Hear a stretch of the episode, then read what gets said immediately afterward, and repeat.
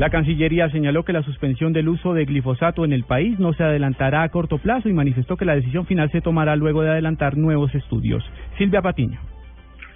Juan Camilo, la canciller descartó que el gobierno tome esta decisión de suspender las actuaciones aéreas con glifosato en el corto plazo para la erradicación de cultivos ilícitos de estos momentos en que la OMS ha advertido que la sustancia química tiene efectos negativos para la salud y el eh, ministro de Salud, Alejandro Gaviria, también ha pedido que se suspendan estas actuaciones. Eso es un tema que se está evaluando y se está evaluando desde varios puntos de vista, uno de los cuales es efectivamente el de salud sí el gobierno de una vez tome eh, todas las, eh,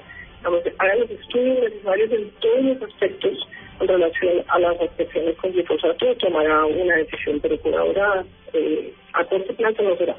Desde el Gobierno Nacional han insistido que será la Agencia Nacional de Estupefacientes y la ANLA, el Consejo Nacional de Estupefacientes y la ANLA, quienes tomen esta decisión de suspender o no las actuaciones aéreas con glifosato. Silvia Patiño, Blue Radio.